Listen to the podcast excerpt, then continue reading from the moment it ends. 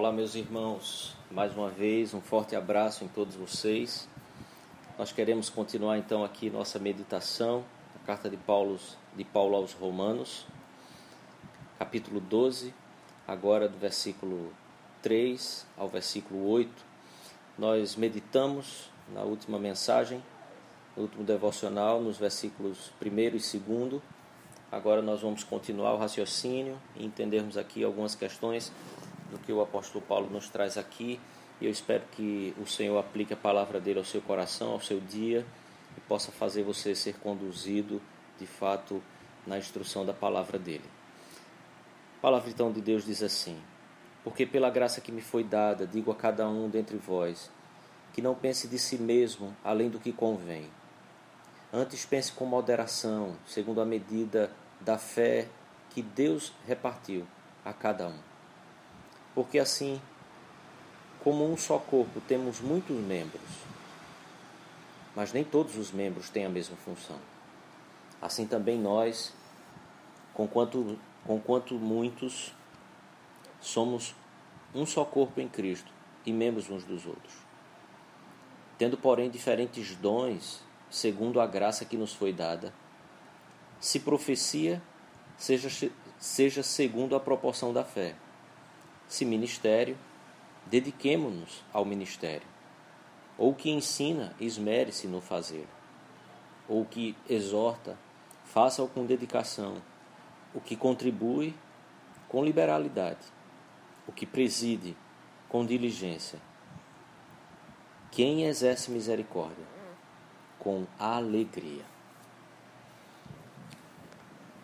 Ok, meus irmãos, ah, na semana passada nós pensamos sobre os dois primeiros versículos, destacamos o versículo 32 do capítulo 11 ainda, falando sobre as misericórdias de Deus, e tratamos sobre esse aspecto do que Paulo desenvolve na carta aos Romanos, do quanto Deus vem agindo em toda a história desde a criação, do como ele fala sobre o pecado, sobre o desenvolvimento da humanidade, de como nós chegamos em Cristo e de como nós chegamos então à igreja e de como a igreja chega nos dias que nós vivemos hoje. E então Paulo fala sobre a transformação da nossa mente e fala sobre as misericórdias de Deus, fala sobre esse sacrifício vivo e santo e agradável a Deus, que é o culto racional e que a gente deve apresentar então os nossos corpos dessa forma ao Senhor não se conformando com a maneira como este século lê e entende a vida, a história, todo o desenvolvimento humano, Deus e as pessoas, mas nos deixando ser transformados pela palavra de Deus, pela ação de Deus e pela forma que Deus revela todas as coisas na Sua palavra para aqueles que creem nele. Então, ele finaliza o versículo 2 falando sobre experimentarmos então essa boa, agradável vontade, boa, agradável e perfeita vontade de Deus. E tratamos que essa vontade de Deus não é apenas um desejo aleatório e passivo de uma possibilidade de algo que a acontecer, mas quando a palavra de Deus, o apóstolo Paulo fala sobre a vontade de Deus, ele fala sobre os decretos eternos de Deus e, que, e a forma que Deus realiza esses decretos, então, tanto na criação como na obra da providência, ou seja, no desenvolvimento de toda a história, com a mão de Deus agindo e construindo toda a história. Dessa forma, nós podemos ver toda a vida, toda a história e perceber a maravilha, a profundidade, a sabedoria da riqueza, do conhecimento de Deus dos caminhos de Deus, de tudo aquilo que ele determina e tudo aquilo que ele faz. Só desta forma é que nós podemos experimentar então o quanto isso é bom, o quanto isso é agradável e o quanto isso é perfeito. Quando olhamos para a vida, para a história, para a nossa vida e para a nossa história, para toda a existência, sem os olhos da revelação da palavra de Deus, nós não conseguimos então desfrutar, experimentar essa agradável perceber o quão bom e quão perfeito é os decretos de Deus, a soberania de Deus e as ações dele em toda a terra. Por isso falamos sobre Hebreus capítulo 11, versículo 3, que é pela fé que nós então compreendemos e entendemos que Deus criou todas as coisas e que Deus mantém todas as coisas. Agora, no capítulo 12, versículo 3, Paulo então aprofunda, desenvolve um pouco mais como que a renovação da mente, como que nós podemos sermos transformados Agora, um transformar aqui de forma ativa, ou seja, eu e você precisamos participar disso. Nós temos que agir, temos que preencher nosso dia com atividades, com a maneira de perceber diferente de como nós entendíamos e percebíamos as coisas. Não é apenas ficar parado, ler o texto bíblico e deixar ver o que acontece como uma experiência é, é, de plantar um, pé, um, um grão de feijão e ver o que vai dar naquilo ali. Mas ele então diz assim: Pela graça que me foi dada, digo a cada um dentre vós que não pense de si mesmo além do que convém. Antes pense com moderação, segundo a medida da fé que Deus repartiu a cada um. Então, observe que primeiro a primeira atitude, a primeira forma que nós devemos proceder aqui, no nosso dia a dia, no meio das contingências da vida, diante de tudo aquilo que tem acontecido, todos os imprevistos que têm acontecido com cada um de nós, precisamos ter um cuidado diligente de não pensar de nós mesmos além daquilo que, nós, que nos convém. Antes precisamos pensar com moderação. Porque, querido, nós jamais nos curvaremos diante dos decretos e da vontade soberana de Deus, quando nós estamos pensando de nós além daquilo que convém. Quando algo acontece de acordo com o que a gente planejou, é fácil crer nessa vontade soberana de Deus e descansar. Mas quando nós planejamos, estruturamos, organizamos, projetamos e as coisas não acontecem como nós esperávamos, não é nem prevíamos, porque prever nós não conseguimos prever, mas a gente espera que saia como um cálculo matemático. Se a gente agiu assim, as coisas vão dar dessa forma. Quando elas não saem, se eu e você estivermos pensando sobre nós mesmos, além daquilo que convém, nós não conseguimos nos submeter, nós não conseguimos experimentar a agradável, a boa e perfeita vontade de Deus. Então ele diz assim: pense com moderação, segundo a medida da fé que Deus repartiu a cada um. Porque assim como um só corpo, também temos muitos membros, mas temos mas nem todos os membros têm a mesma função.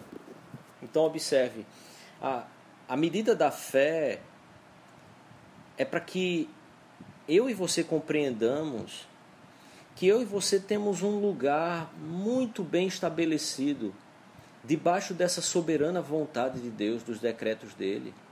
Eu e você temos um lugar estabelecido dentro do corpo de Cristo. E a nossa vida se move, existe dentro do corpo de Cristo hoje. É impossível ao cristão compreender a vida sem que ele possa compreendê-la dentro do corpo de Cristo como parte desse corpo, que interage com o mundo, mas que tem vida, pulsação, fôlego e espírito, porque está no corpo de Cristo. Quando nós nos desconectamos então desse corpo, é impossível que essa transformação da mente, é impossível que eu e você, de forma individual, experimentemos qual seja a boa, agradável e perfeita vontade de Deus, dentro dos decretos dele significa dizer que a nossa vida começa a ficar um verdadeiro chiado. Nós não conseguimos mais compreender, nós não conseguimos mais ter paz, tranquilidade diante de tudo o que o mundo, nesse turbilhão de informações e acontecimentos, nos leva a vivermos. Por isso, a medida da fé que Deus repartiu a cada um é aquilo que Deus deu a você como função, como lugar, para que eu e você estejamos no corpo de Cristo e vivamos no corpo de Cristo, sendo transformados pela renovação da nossa mente. E então, versículo 5, Paulo diz: Assim também, com quantos muitos, somos um só corpo em Cristo e temos e, e membros uns dos outros. Tendo, porém, diferentes dons, segundo a graça que nos foi dada. Então, observe, eu não quero tratar aqui cada um, porque nos faltaria tempo hoje. Profecia, ministério, ensino, contribuição, misericórdia. O que Paulo está fazendo aqui, dentro desse pacote, é fazer com que cada um de nós percebamos que, dentro desse corpo, nós não temos que estar olhando para as atividades e os dons desempenhados pelos outros. Nós não temos que estar preocupados com o que cada um tem feito ou deixado de fazer. Nós devemos nos dedicar e praticar aquilo que Deus deu, de acordo com o que Ele deu, na medida da fé que Ele deu a cada um. Então, deixe o Senhor usar você e seus dons. Deixe o Senhor fazer com que você seja um instrumento poderoso nas mãos dele, mesmo em meio às diversidades da vida, mesmo em meio às adversidades da vida, mesmo em meio às questões inesperadas que eu e você vivemos, mesmo estando distantes uns dos outros num momento como esse. É possível ter a nossa mente transformada, renovada, experimentar a boa, agradável e perfeita vontade de Deus, quando eu e você vivemos de acordo com a medida da fé que Deus repartiu a cada um de nós. Queridos, o fato é que muitos de nós vivemos muito inquietos, muito insatisfeitos, vivemos querendo sempre mais alguma coisa, simplesmente pelo fato porque não compreendemos que dentro dos propósitos soberanos de Deus houve um tempo na eternidade que ele determinou que eu e você estaremos dentro, fazendo parte do corpo de Cristo e que a nossa vida estaria condicionada a esse corpo, a essa comunidade. Eu quero estimular você então, querido, para que você compreenda a boa, agradável e perfeita vontade de Deus a renovar a sua mente, a ser transformado por essa renovação, entendendo que você precisa olhar, interagir, fazer parte do corpo de Cristo, de acordo com a medida da fé que o Senhor repartiu a cada um de nós, os dons que Ele deu a cada um de nós, as capacidades, as virtudes que Ele deu a cada um de nós. Isso se chama igreja corpo de Cristo. Por isso, hoje, interaja, faça parte, preocupe-se, invista, dê do seu tempo, ligue, ore, se envolva, ajude alguém que é corpo de Cristo junto com você. Mas deixe também ser ajudado, investido, abençoado por alguém que faz parte do corpo de Cristo. Mas das duas formas, o que Paulo deixa claro é que isso precisa ser ativo. Temos que decidir por isso. Transformai-vos pela renovação da mente. Que o Senhor abençoe sua vida e seu dia. Em nome de Jesus.